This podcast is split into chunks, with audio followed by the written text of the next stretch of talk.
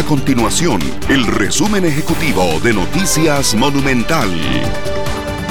Hola, mi nombre es Fernanda Romero y estas son las informaciones más importantes del día en Noticias Monumental. El nuevo informe de la pandemia de la Universidad Hispanoamericana reveló que el promedio de casos diarios en la última semana fue de 515, representando una disminución de 23.7%.